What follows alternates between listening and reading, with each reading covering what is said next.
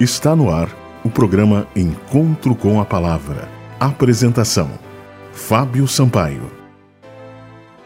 Olá, bom dia, amigos da Rádio Germânia. Eu sou o Fábio Sampaio. Está no ar o programa Encontro com a Palavra. Peço licença para entrar no seu lar e lhe deixar uma palavra de esperança. O título da mensagem de hoje é Seguidores do Caminho. O texto bíblico está no Evangelho de Lucas, no capítulo 10 e no versículo 33, que diz: Certo samaritano que seguia o seu caminho passou-lhe perto e, vendo-o, compadeceu-se dele. A viagem mais radical que cada ser humano pode fazer é a libertação do eu. Começamos a jornada ainda bebês. A criança recém-nascida é o centro do seu universo. Crescer é a lenta descoberta de que outros existem e que não vivem apenas para nos servir ou fazer a nossa vontade. Tornamos-nos plenamente humanos à medida que aprendemos a ceder o centro para outros. Realmente, esse é o nosso maior desafio: aprender a deixar de ser o centro do mundo. Embora essa seja uma verdade conhecida, ela é muito difícil de ser praticada. Deixar de ser o centro dói. Gostamos de fechar os olhos e o coração para os outros como se eles não existissem. Preferimos não enxergar aquilo que nos cerca se isso exige esquecimento de nós mesmos. Parece que deixar de ser o centro ainda é mais difícil hoje, em uma sociedade individualista. Em um seminário teológico em Nova York, foi solicitado que os alunos preparassem um sermão sobre a parábola do bom samaritano. Depois deveriam se dirigir para um estúdio que ficava a algumas quadras de distância. Lá gravariam seu sermão. O professor pediu a um dos alunos que se disfarçasse de mendigo, faminto e machucado, e ficasse no caminho por onde os outros haveriam de passar.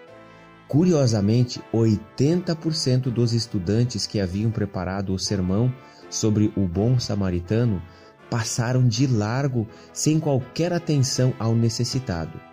Eles tinham estudado a parábola como composição literária, mas sem qualquer relação com a vida real. Ser o samaritano é correr o risco. Na parábola de Jesus, o samaritano havia se preparado para a viagem com provisão e dinheiro necessários para seu uso. No caminho, entretanto, tudo isso foi usado para um fim que ele não havia planejado. A compaixão do samaritano transformou seus planos. Com raras exceções, nossos planos são mesquinhos e gravitam ao redor do próprio umbigo. Tornar-se um discípulo de Jesus é ceder o centro para ele e segui-lo em serviço. Meus amigos, Curiosamente, a palavra que Lucas usa para a viagem na parábola eh, é o termo grego rodos, o mesmo que ele emprega no livro de Atos para a fé cristã, o caminho. A jornada cristã identifica-se realmente com o caminho, em abnegação e o que revela a nossa verdadeira compreensão de Deus. Você tem vivido uma vida de humildade, de abnegação perto do seu Mestre, perto do Senhor Jesus, o Senhor Jesus nos deu o maior exemplo de abnegação. Ele deixou o céu, deixou a glória eterna e tornou-se um ser humano para que ele pudesse nos alcançar. O que nós estamos fazendo para alcançar outras pessoas? Que Deus nos ajude a nós sermos mais humildes, que Deus nos ajude realmente a entendermos o significado do seu reino e a vivermos realmente a essência do Evangelho, que é servir aos outros. Vamos orar? Nosso Deus, obrigado porque o Senhor tem nos ensinado e que a cada dia possamos ser mais semelhantes a Ti. É a nossa oração em nome de Jesus. Amém. Este foi o programa Encontro com a Palavra de hoje.